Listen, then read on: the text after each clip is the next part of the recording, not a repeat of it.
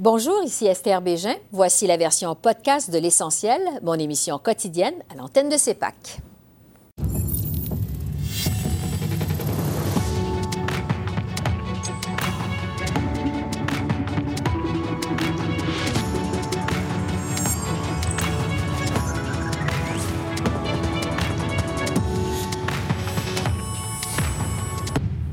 Bonsoir, Mesdames, Messieurs. Le prochain cabinet du gouvernement libéral minoritaire sera assermenté le 20 novembre prochain à Ottawa et il sera paritaire.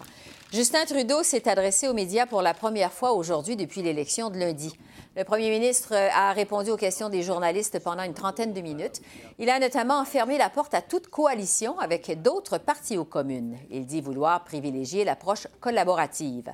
Il va d'ailleurs rencontrer les euh, chefs des différents partis sous peu pour s'entendre sur la date du début du prochain Parlement.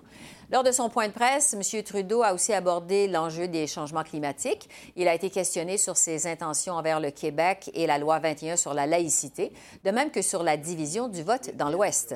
Voici donc de larges extraits de la conférence de presse du premier ministre Trudeau. On va continuer euh, de, travailler fort sur les changements climatiques. Euh, les Québécois veulent qu'on en fasse plus sur les changements climatiques et on va le faire. Les Québécois veulent qu'on continue à investir dans la culture, euh, dans la protection de la langue française. On va le faire. Les Québécois veulent continuer d'avoir des voix fortes autour de la table de décision et on va s'assurer que ça se fasse. Êtes-vous prêt à travailler avec le Bloc, un parti souverainiste? on est un parti farouchement fédéraliste et pour nous, l'unité du pays va toujours être une priorité, mais il y a des, des enjeux sur lesquels, comme le changement climatique, sur lesquels tous les Québécois et bien des Canadiens sont d'accord, euh, qu'ils soient nationalistes ou, euh, ou fédéralistes, euh, ou fédéralistes, nationalistes et souverainistes, ou souverainistes, en tout cas, on ne va, pas tomber là-dedans tous les Québécois sont d'accord qu'il faut en faire plus sur les changements climatiques et sur ces enjeux comme ça, je serais très, très content de pouvoir travailler avec le Bloc québécois. Vous avez dit tout à l'heure, en réponse à ma collègue de TVA, que le message envoyé par les Québécois portait sur le changement climatique. Mais si on entend M. François Legault, lui dit que le message des Québécois portait sur la loi 21. Alors, j'aimerais savoir, est-ce que vous partagez son constat? Et si oui, quel message croyez-vous que les Québécois vous envoyé sur cette question? Est-ce que c'est de nature à faire changer votre position? Euh, ma position a toujours été très claire. Nous allions pas intervenir à ce stade-ci sur la loi 21, euh, mais je ne vais pas fermer la porte à une, éventuelle intervention parce qu'un gouvernement fédéral ne doit jamais fermer la porte à pouvoir défendre les droits fondamentaux, que ce soit les droits des femmes, que ce soit les droits des francophones hors Québec, des minorités religieuses, des communautés LGBT. Euh, on se doit d'être là, de pouvoir défendre les droits. Est-ce qu'il euh, y a une certaine demande, en fait, des gens du Québec voudraient que vous nommiez un lieutenant politique au Québec? Est-ce que c'est une idée que vous êtes prêt à considérer? Euh, on va évidemment passer euh, beaucoup de temps dans les jours à venir à réfléchir à, comment on peut faire mieux, comment on doit faire mieux pour servir, bien servir les Canadiens, bien servir les gens de toutes les régions. on a des, des, semaines pour réfléchir à ça et on va prendre le temps pour s'assurer qu'on qu'on reflète les désirs de ceux qui ont voté pour nous et de ceux qui n'ont pas voté pour nous. M. Trudeau, pendant toute la campagne, vous vous êtes servi des premiers ministres conservateurs provinciaux pour lancer des attaques comment vous allez faire pour rebâtir les ponts avec ces gens-là? Je pense particulièrement à M. Kenny. Est-ce que c'est même possible? Euh, j'ai déjà eu de, bonnes conversations euh, avec plusieurs des premiers ministres conservateurs à travers le pays, euh, dont Doug Ford, avec qui on a eu une conversation très cordiale. on est d'accord qu'il faut qu'on travaille sur les priorités, les enjeux auxquels font face les citoyens du pays. Et moi, j'ai toujours une approche collaborative que je préfère pour travailler avec les gens euh, pour livrer pour euh, ce que leurs citoyens euh, veulent. M. Trudeau ferme donc la porte à un gouvernement de coalition. on vient de l'entendre, il privilégie plutôt l'approche collaborative. Alors, qu'est-ce que ça peut bien vouloir dire pour la suite des choses? Je pose la question toujours très éclairante. Daniel Bélan, politologue à l'Université McGill. bonjour, Daniel. Bonjour. Bon, une précision d'abord. Euh, pour M. Trudeau, il n'est pas question de former un gouvernement de coalition. Il faut dire qu'il n'y a pas besoin de former une coalition dans l'état actuel des choses. Il n'y a, pas besoin, a pas besoin de le faire, non. Et puis en plus, euh, au, Canada, au niveau fédéral, ça s'est produit seulement une fois en 1917 qu'on a eu un gouvernement de coalition. Alors, euh, il y a seulement un précédent. Il y a rien de, c'est pas un problème en soi sur le plan constitutionnel de faire. Mais quand on n'a pas besoin de le faire, c'est quand même mieux de pas le faire parce qu'il y a moins de, ça, va créer moins de, je pense, de, de, de bisbilles. Et puis aussi, ça ne donnera pas des, munitions conservateurs qui, qui vont dire, ah, on vous l'avait dit qu'il y aurait une coalition. Euh, donc, ils n'en ont pas besoin. Et puis, euh, je pense que c'est une, sage décision de leur part. Oui. En fait, quand on regarde les chiffres, il y a eu 14 gouvernements minoritaires au Canada. Et de tous les gouvernements minoritaires, euh, c'est celui, celui-ci qui a décroché le plus grand nombre de sièges, à 157. Donc, même si, ironiquement, on le sait au chapitre du vote populaire, c'est lui qui en a obtenu le moins de l'histoire avec 33% Donc, une minorité quand même forte, ce qui fait qu'il n'y a pas vraiment besoin de former de coalition. C'est ça? Non. Écoutez, euh, plusieurs choses ici. Premièrement, euh, les libéraux peuvent euh, vraiment s'entendre avec l'UNPD ou avec le Bloc sur, certains, bon, sur certains projets législatifs. Et ça, mhm. c'est assez le soutien soit du NPD ou du Bloc pour gagner un, vote de confiance ou adopter des législations. Bon. et puis en plus, pour faire tomber le gouvernement, à cause du, du nombre de sièges des libéraux à 157, il faudrait que les conservateurs, le Bloc et le NPD en même temps décident de, de, de, battre euh, mm-hmm. les, les, libéraux et donc d'aller de, de, créer les conditions pour euh, bon, des élections. Alors ça, ça serait assez difficile. Il faut vraiment que les trois partis, euh, durant un vote de confiance, décident de s'allier, décident que pour eux, c'est dans leur intérêt, aux trois partis, de faire tomber les libéraux. Donc, ça pourrait durer assez longtemps comme gouvernement minoritaire, justement à cause du grand nombre de sièges euh, libéraux, ce qui les place dans une position de relative force. Évidemment, c'est pas la même chose que quand c'est un gouvernement majoritaire. Majoritaire, c'est sûr. Il faut qu'ils parlent aux autres partis. Il faut qu'ils s'entendent avec au moins un parti à la fois sur des, enjeux législatifs, sur le discours du trône, mm-hmm. etc. Mais ils sont quand même dans une position de force. Il ne faut pas oublier aussi que le NPD, euh, financièrement, ils sont dans une position assez désastreuse. Ils n'ont pas beaucoup d'argent. Le bloc n'est pas très riche non plus. Donc, pourquoi eux voudraient aller en élection? Ils doivent euh, ramasser des sous, ils doivent se, réorganiser. Ils peuvent faire d'élections euh, euh, rapidement, de leur point de vue. Puis en plus, les Canadiens, on le sait, n'aiment pas aller aux urnes trop fréquemment. donc, je pense qu'on a des conditions là qui sont euh, je dirais, des conditions propices pour un gouvernement minoritaire qui pourrait durer au moins 18 mois, deux ans, ou peut-être même plus. Donc, des conditions gagnantes pour que peut-être ça dure un peu plus que deux ans. Il faudra voir.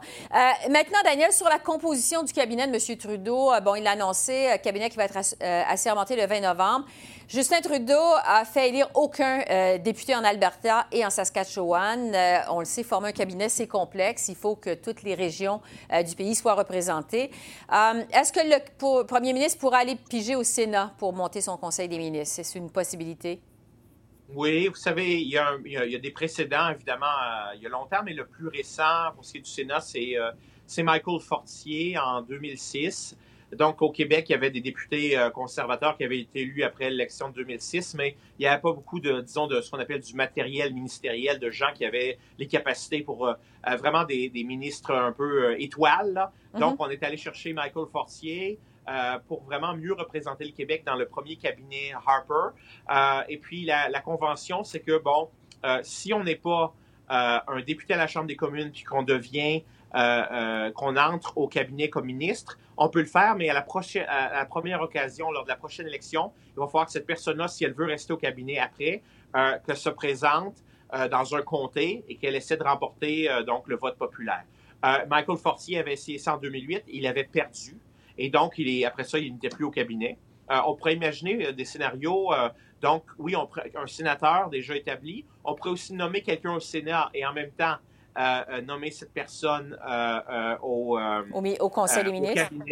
au, Conseil des ministres. Mais, mais aussi, il y a une autre possibilité. On l'avait fait avec Stéphane Dion, je pense que c'était en 96, où on avait nommé Stéphane Dion au cabinet, puis ensuite, il, avait, il s'était présenté dans une élection partielle, pas longtemps après. Euh, mais là, le problème, c'est que s'il y avait une élection partielle en Alberta ou en Saskatchewan, euh, je ne sais pas vraiment si les libéraux pourraient remporter un siège. Alors, ça poserait un problème pour les libéraux. Donc, le Sénat, c'est probablement la meilleure voie, mais il y a un problème. Oui, parce que... Ben, en fait, le problème, c'est que M. Trudeau, justement, nomme des sénateurs indépendants. Il s'est même débarrassé de sénateurs euh, libéraux après son élection en 2015. Est-ce qu'il va être capable de trouver des candidats au Sénat pour former son Conseil des ministres? C'est la question que plusieurs se posent. Ben, il pourrait nommer des gens au Sénat euh, qui seraient indépendants au Sénat, mais qui siégeraient, euh, qui feraient partie du cabinet euh, du cabinet libéral. On pourrait aussi imaginer des ministres qui ne feraient pas partie du cabinet. Enfin, il y a, il y a toutes sortes de scénarios possibles, Mhm. mais c'est sûr que le fait qu'il ait dit ben, les sénateurs maintenant libéraux sont plus libéraux, sont indépendants, ça, ça, ça crée une sorte de dissonance entre cette situation-là au Sénat, puis l'idée donc qu'on aurait un membre du Sénat qui viendrait, qui ferait partie du cabinet libéral, donc euh, euh, à- au gouvernement. Donc c'est sûr que ça crée une dissonance. Je pense pas que ce soit impossible d'imaginer un scénario comme ça. Ce qui est certain, c'est que bon, il n'y a pas de loi là, qui dit il faut qu'il y ait un membre, euh, quelqu'un à la table là, du, du- du- du Conseil des ministres qui soit, euh, qui soit de l'Alberta ou de la Saskatchewan. Mais politiquement, déjà a des, des- des tensions importantes Oui. entre les premiers ministres de la Saskatchewan, de l'Alberta et Justin Trudeau, et des- aussi le fait qu'il n'y a aucun député euh, libéral dans ces deux provinces-là, surtout en Alberta, quand même la, plus, la quatrième province en importance sur le plan démographique. Je pense que ça va de soi qu'il faut qu'il essaie de faire quelque chose et d'avoir au moins un Albertain euh, euh, au Conseil des ministres, ou en tout cas un ministre albertain. Bon, euh, justement parce qu'il y a des dossiers chauds qui attendent M. Trudeau avec son gouvernement minoritaire, entre autres le problème avec la taxe sur le carbone qui est contestée par des provinces, l'expansion Trans Mountain euh, en Alberta. Euh, il va devoir, vous venez de le dire, affronter des premiers ministres comme M. Ford, comme Jason Kenney. Quel est, selon vous, le plus gros défi qui attend Justin Trudeau au cours des prochains mois? Oui, je pense que le plus gros défi, c'est euh, euh, l'Alberta la Saskatchewan, l'absence de représentation libérale dans ces deux provinces-là. Je pense pas qu'il y ait un gros défi au Québec. Les libéraux ont, eu plus de sièges que le Bloc, euh, euh, remporté aussi euh, en termes de vote populaire plus que le Bloc. Donc, la- le retour du Bloc, c'est un, phénomène important et ça joue un rôle important dans la campagne parce que sans la remontée du Bloc, les libéraux auraient sans doute eu un gouvernement majoritaire. Euh, et, et donc, le Bloc, c'est c'est pas une menace à court terme. Je pense surtout qu'ils n'ont pas vraiment besoin du bloc pour, euh, pour gouverner parce que s'ils peuvent s'entendre avec le NPD. Mhm. Euh, donc, je pense que c'est plus l'attention, c'est vers l'ouest, surtout l'Alberta. Et puis, on a deux premiers ministres provinciaux là qui attaquent sans relâche euh, euh, Justin Trudeau, qui l'ont fait par le passé, qui veulent continuer à le faire. Euh, ça, c'est un jeu dangereux, je pense, en termes d'unité nationale.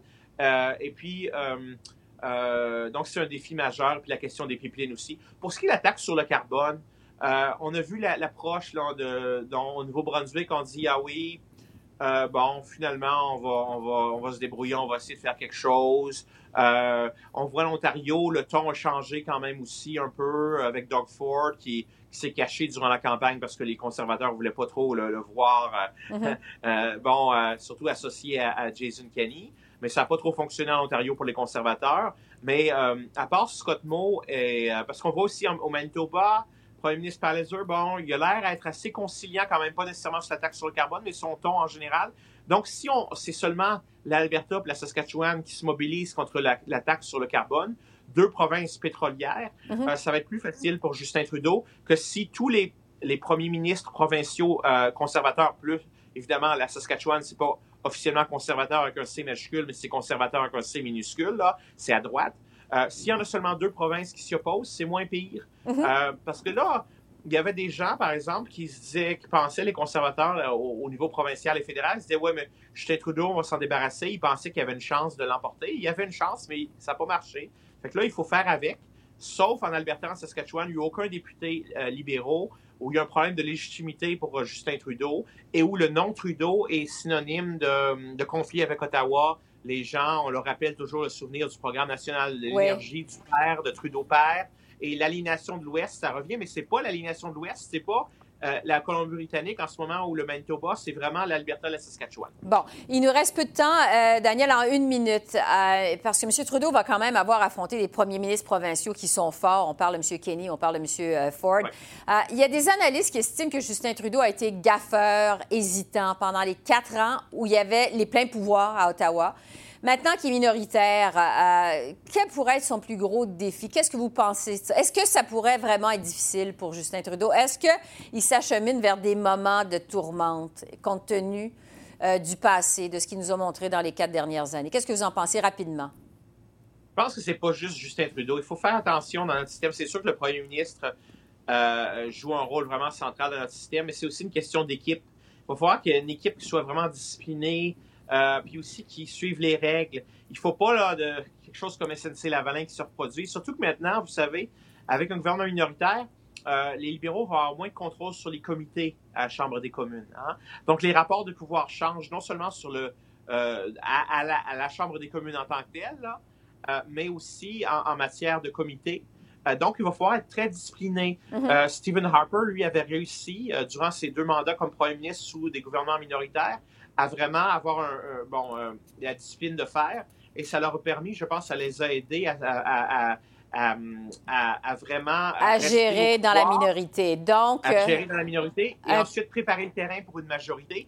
Est-ce que Justin donc, beaucoup, on capable pu... d'avoir cette poigne de fer-là? On ne sait pas. Alors, c'est à suivre, mais ça va être la discipline qui va être de cours. Merci beaucoup, Daniel Bélan, politologue à l'Université McGill. Bye-bye. À la prochaine. Merci. Merci, à au vous, revoir. Au revoir. Merci.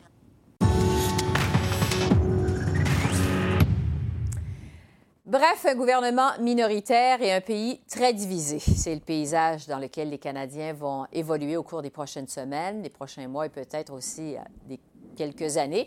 Euh, à quoi on peut s'attendre? Je vais discuter de ça avec Lise Ravary, chroniqueur au réseau Cogeco et au quotidien de Gazette. Lise, euh, qui est reconnue pour être une fille particulièrement terre-à-terre, je tiens toujours à le dire. Euh, bonjour Lise, toujours un plaisir de discuter avec vous. Ça va bien? Ça va très bien, Esther. Merci beaucoup. J'adore me faire dire que je suis terre à terre. Oui, et c'est la raison pour laquelle on aime beaucoup vous recevoir, parce qu'on a vraiment le sentiment de prendre le pouls de la population. Euh, Lise, il y a un journaliste dans la presse ce matin qui s'inspirait du fameux concept des deux solitudes au Canada. À l'époque, c'était évidemment le Québec puis le reste du pays, et qui parlait plutôt euh, des trois solitudes, tellement l'Alberta et la, Saskatchewan euh, se sentent aliénés euh, du Canada. Est-ce que le Canada est devenu le pays des trois solitudes, vous pensez? Ben, disons que la Saskatchewan, c'est peut-être un, nouveau partenaire des, des solitudes, mais euh, moi, je ne sais pas, si je regarde le, passé, il y a des choses qui ne euh, sont pas nouvelles. Euh, Rappelons-nous, là, ça c'est s'en rappeler facilement, après la politique nationale de l'énergie de Trudeau père, la brisure entre l'Alberta et l'Est du Canada était quasiment totale. On se rappellera, il y avait des plaques d'immatriculation des messages euh, pas haineux, mais certainement pas très gentils. C'est pas, c'est pas nouveau parce que si on trace une ligne entre l'Est et l'Ouest, il y a plusieurs phénomènes qui nous sautent aux yeux. Euh, la population, la démographie est différente, mais l'histoire aussi est différente. Dans l'Est, c'est le vieux Canada. Là-bas, c'est le nouveau Canada. Mais ça, c'est pas, on vient pas, j'espère qu'on vient pas de découvrir ça. Et ces tensions-là ont toujours existé, puis même, je pense, dans le passé, peut-être encore plus que maintenant. Oui, et il faut dire que c'est pas la première fois non plus que le Canada vit un gouvernement minoritaire. On n'est pas en terrain inconnu. Non, non, absolument. Et euh, il y a eu des, des, gouvernements minoritaires encore plus minoritaires, si, si on peut dire, mm -hmm. euh, par rapport au nombre de sièges. Donc, euh, on n'a pas besoin d'aller très loin encore là. Le premier euh, gouvernement Harper était un gouvernement minoritaire, ce qui ne l'a pas empêché de devenir majoritaire par la suite et de rester quand même au pouvoir un bon bout de temps. Euh, moi, je pense qu'il ne faut, faut, faut, pas paniquer. Là. Je, ouais. je sens une, une, certaine fébrilité dans, dans la population. Puis c'est pas juste ici. Même le Washington Post, euh, ce matin, avait un article sur, euh, une, en fait, une chronique sur les élections canadiennes. Et pour eux, la, la brisure était entre les régions rurales et les villes. Alors, euh, toute une grande analyse, euh, que c'est comme aux États-Unis, où on, on, le sait que l'Amérique centrale et l'Amérique des, des extrémités euh, s'entendent pas tellement politiquement, puis là, faisait des com comparaisons avec la Hongrie, la Turquie. Wow! Mais c'est vrai que c'est un phénomène qu'on voit ailleurs aussi, les brisures entre oui, les régions rurales et, euh, et, les grandes villes. Um, Mais... Oui, allez-y. C'est pas nouveau non plus. Mm -hmm. C'est pas nouveau non plus. Bon. Euh, Lise, dans cette élection et avec les résultats, euh, évidemment, de lundi soir, on a fait grand cas de la euh, montée en force, du retour en force, je devrais dire, du Bloc québécois, qui se retrouve vraiment avec 35 sièges aux communes. C'est quand même pas rien. pour ce qui est de la situation du Québec, au terme de cette élection, est-ce que vous pensez que le Québec euh, se retrouve aujourd'hui dans une position de force ou de faiblesse face au gouvernement euh, fédéral, à ce nouveau gouvernement. Qu'est-ce que vous en pensez? Ben, je pense qu'il se retrouve euh, probablement en situation de force, évidemment, relative, parce que c'est clair qu'il y aura des élections peut-être dans 18 mois, 2 ans, peut-être, peut-être plus. Et à ce moment-là, Justin Trudeau, s'il est toujours là, et je ne pense pas pourquoi il, quitterait, ben, il, va essayer de devenir justement majoritaire. Et il n'a pas beaucoup d'endroits au Canada où il peut faire ça. Il y a au Québec, euh, de, bâtir sur la. Quand même, c'est pas. Euh, au Québec, si on regarde la région de montréalaise, euh, la ville de Laval, et ainsi de suite, c'est rouge, rouge, rouge. là. C'est pas comme si les libéraux avaient été sortis du paysage politique. Donc, il peut faire des gains ici. Et en jouant intelligemment, bon, sur la question identitaire, évidemment, sur les demandes de François Legault. Donc, moi, je pense que François Legault peut bien jouer ses cartes et Justin Trudeau aussi, ce qui mhm. pourrait avantager le Québec. Sauf qu'à chaque fois, c'est l'Ouest qui va, c'est l'Ouest qui va hurler et euh, qu'est-ce que, qu'est-ce que Justin Trudeau peut leur donner en échange qui ne fera pas hurler l'Est? Ben ça, ça reste à voir. Oui, les libéraux qui ont fait élire 35 sièges au Québec et le Bloc québécois 32. Donc, les euh, libéraux, quand même, il faut le mentionner, là, euh, ils sont euh, plus forts en termes de sièges au Québec que le Bloc québécois. Euh, juste un mot, j'aimerais vous entendre sur, revenir sur la campagne électorale. On le sait, ça a été une campagne qui a été hargneuse, qui a été le théâtre d'attaques personnelles entre les chefs. ça, c'est un phénomène quand même assez nouveau au Canada. comment voyez-vous la suite des choses au pays par rapport à ça? Moi, je, je, pense que les Canadiens n'ont pas beaucoup d'appétit pour ce genre de, de politique-là. Mm-hmm. Euh, premièrement, une chose que moi, je, trouve très, très importante de dire, euh, les Canadiens, euh, d'un océan à l'autre, toutes les provinces, tout le monde a rejeté le populisme de Maxime Bernier. Et ça, c'est important de le dire parce que ça, il y, a beaucoup de messages là-dedans. Et je pense qu'un des messages, c'est de dire euh, la peur, euh, monter les gens les uns contre les autres, et ainsi de suite. C'est pas vraiment pas notre tasse de thé au Canada et que les, politiciens canadiens qui voudraient s'engager encore plus dans cette voie-là risquent de payer pour. Puis ça a été, non seulement les gens se sont dit des, choses vraiment pas gentilles, mais il y a eu aussi euh, beaucoup de désinformation, beaucoup de refus, en fait, il n'y a rien qui me rend plus euh, en colère que ça quand on pose une question à un politicien et il répond une toute autre réponse qui n'a rien à voir avec la question. On l'a vu même pendant les débats. C'est pas nous, ça. C'est pas nous, puis je pense qu'il faut qu'on se le dise et qu'on se, se mette en garde contre ça et que les politiciens l'entendent. Alors, j'espère que la leçon va passer quand on passe, par exemple, justement, euh, à. Oui, parce que son parti, il faut le dire, a récolté finalement en bout de ligne 1,6 euh, du vote. Donc, c'est comme si le populisme, parce que avant la campagne électorale, on va dire, est-ce que le populisme va rentrer au Canada? Euh, le populisme est partout à nos portes. C'est comme si finalement on avait bloqué cette espèce de courant populiste euh, aux portes du Canada. Qu'est-ce que vous en pensez? Est-ce que c'est la lecture que vous en faites?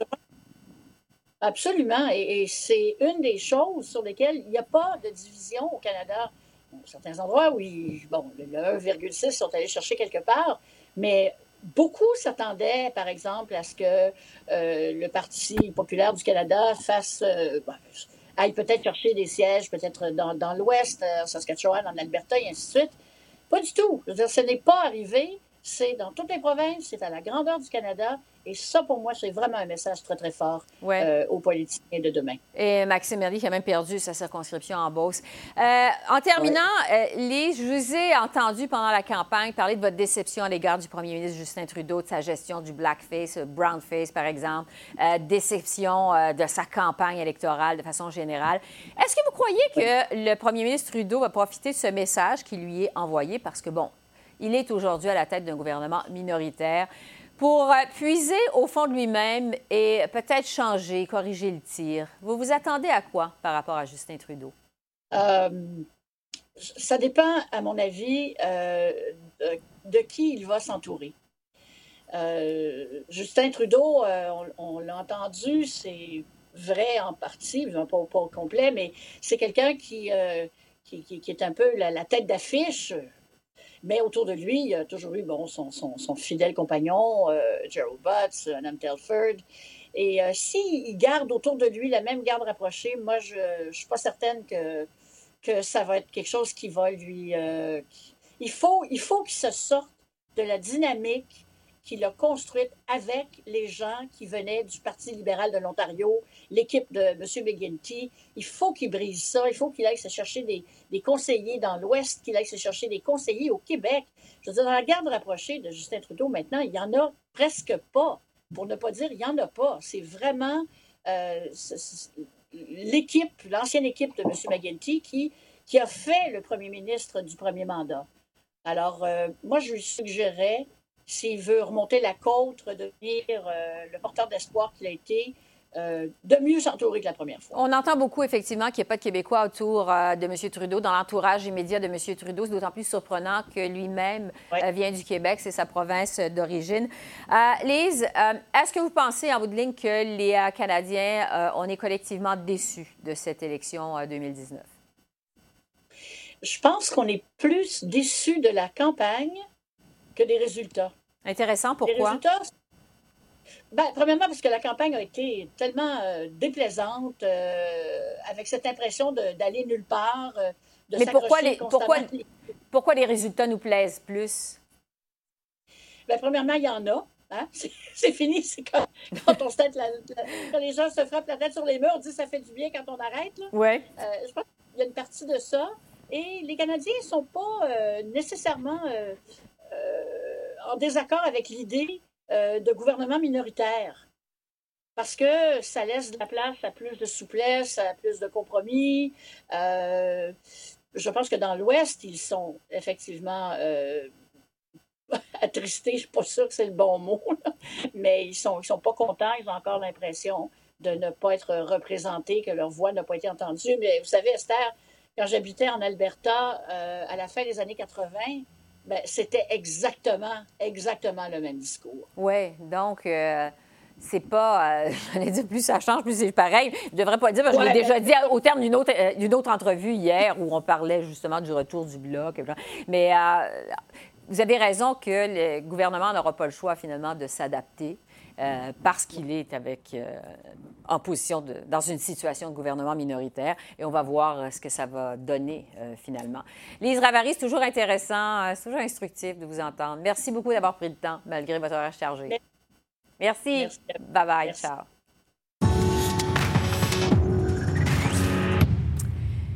Et puis un mot en terminant pour vous dire qu'Élections Canada a rendu public aujourd'hui les données relatives au scrutin de lundi au pays. 17 980 000 Canadiens se sont prévalus de leur droit de vote, ce qui représente un taux de participation de 66% Plus de 110 000 étudiants ont exercé leur devoir démocratique sur un campus à l'un des 119 bureaux temporaires d'Élections Canada. Et plus de 34 000 Canadiens ont aussi voté par la poste depuis l'étranger. Alors voilà, c'est comme ça qu'on a vu l'essentiel de l'actualité aujourd'hui. Esther Bégin qui vous remercie d'être à l'antenne de CEPAC, la chaîne d'affaires publiques par câble. Je vous souhaite une excellente fin de soirée et je vous dis à demain. Au revoir.